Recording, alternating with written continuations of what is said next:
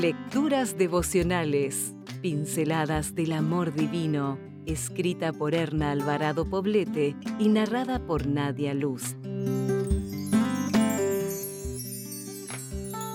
2 de agosto. Como un pájaro solitario en el tejado. No duermo, soy como un pájaro solitario en el tejado. Salmo 102, 7. El hábitat natural de las aves son los lugares rodeados de vegetación. Acostumbran a hacer sus nidos en las ramas de los árboles, donde crían a sus familias y se protegen de los depredadores y de las inclemencias del tiempo.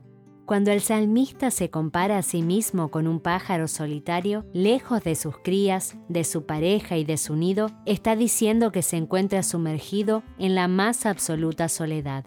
Lo que se retrata en este salmo es la soledad que envuelve al alma, al corazón y a la mente cuando se ha sufrido una pérdida significativa, como la muerte de un ser querido o el destierro, dejando lo que forma parte vital de la existencia. Cuando esto sucede, se experimenta una sensación de nostalgia y melancolía. Se escapa el sueño y un nudo en la garganta impide comer. Frente a este cuadro desolador y oscuro, solo la presencia de Dios puede traer luz. Lo vemos en el final esperanzado del mismo Salmo 102. Pero tú eres el mismo. Los hijos de tus siervos habitarán seguros y su descendencia será establecida delante de ti.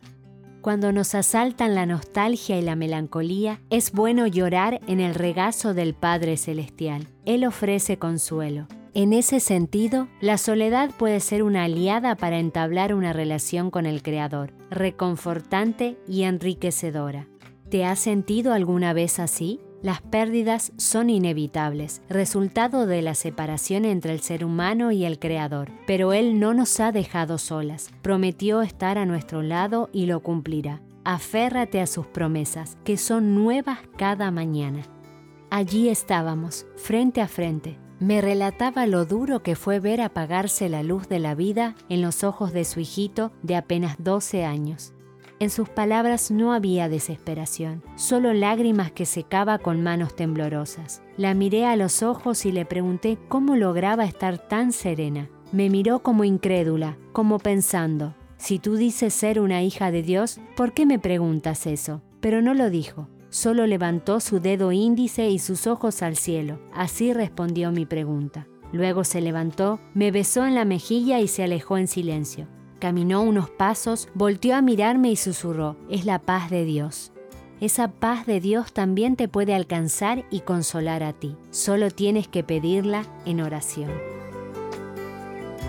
Si desea obtener más materiales como este, ingrese a editorialaces.com.